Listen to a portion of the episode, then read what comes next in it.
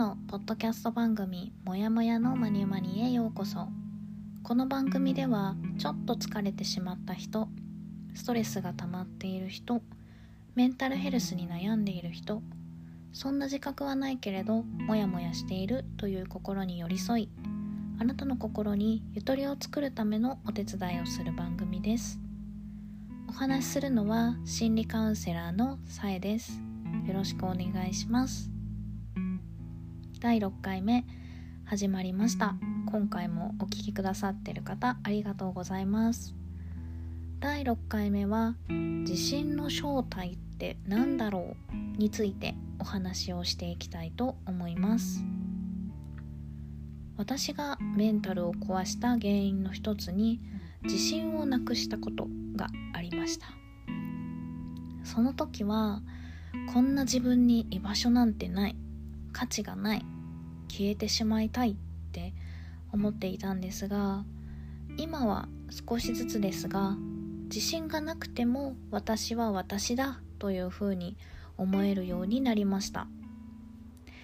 そうなって考えてみたんです。じゃあ自信って何だったんだろう？って。我々が自信と名付けているものの正体は何だろう？ということを今日は一緒に考えられたらと思います。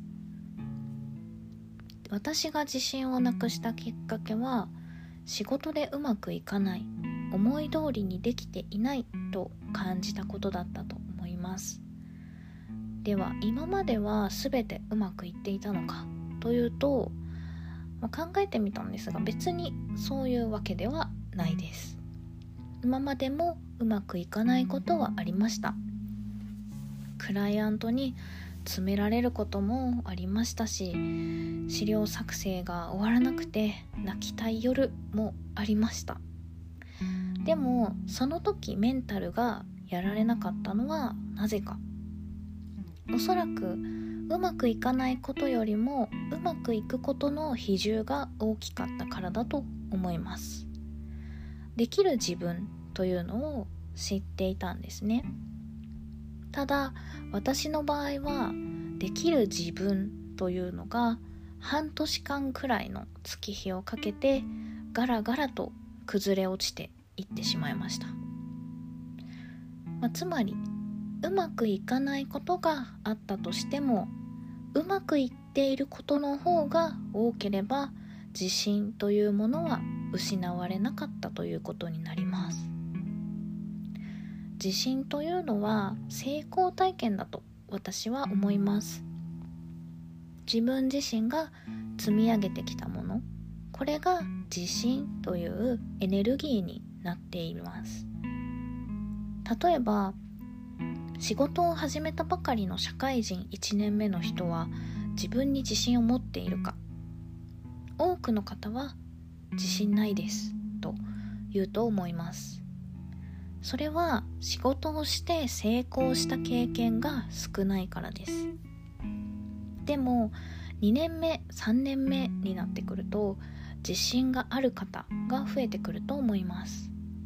それは失敗も成功も乗り越えることで成功体験が増えていったからですね。もっと分かりやすい例で話すと自転車に乗るのに自信がないっていう方はあまりいないと思います。それは何回も何回も繰り返して成功体験を積んでいるからですね。私なんかはたまにちょっとした段差に上がる時の角度をミスってタイヤが段差にこうガガガッと擦れて転んでしまったりとかあとはとっさに降りようとして車体に足を引っ掛けて転んだりっていうこともありますけれども。でも圧倒的に成功体験の方が多いので自転車に乗る自信がないと思ったことはないですね。で自信とは成功体験なので反対に失敗が多くなると自信が失われてしまいます。よく新入社員の方が私もう辛いですと弱音を吐きがちなのも同じことですね。始めたばかりの頃は成功より失敗の方が多くなるので自信が持てないというのは当たり前のことです。では自信がない時にどうすればよいのか。今の話からすると成功体験を積めばいいんじゃないっていうことになると思うんですが自信がない時に成功体験積めるでしょうか？無理ですよね。だって失敗ばっかりだったのによし次はきっと成功するチャレンジするぞって思えるのは鬼メンタルの人だけです。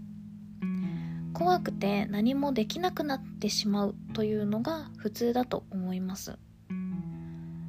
なので自信がない時に大事なのは失敗してしまう自分を許すことだと私は思います。失敗してしまったけどこれも自分なんだと思えること。むしろ成功した自分しか愛せない。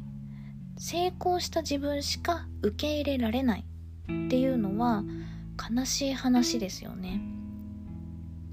私も仕事をバリバリしている自分のことは好きです。でも仕事ができなくなったら自分じゃないのか。自分には価値がないのか。生きてる意味がないのか。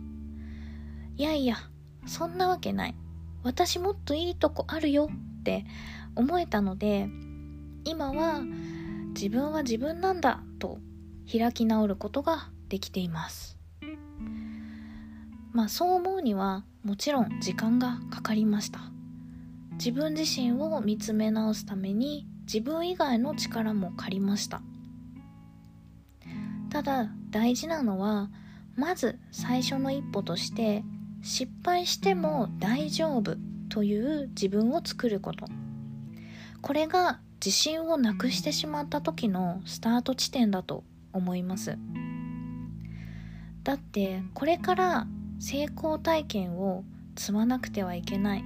自信を作りたいって思うのであればまたたくさんの失敗をすることになると思います。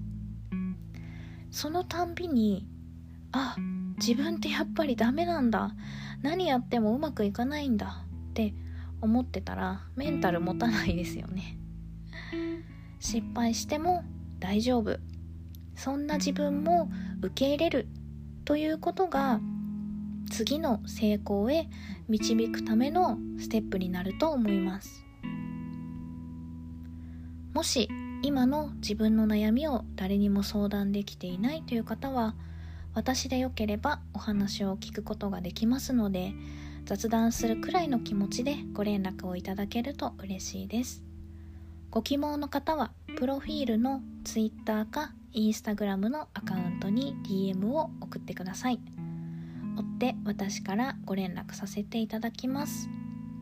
もちろん直接お話しすることが難しい人はもやもやのまにまにを聞くことで自分の状況を理解したり少しでも助けになることができれば私としても嬉しいです。本日は地震の正体についてお話しさせていただきました。次回は大人の友達付き合いは辛いよについてお話ができればと思っています。ここまでお聴きいただきありがとうございました。それではまた次回お会いしましょう。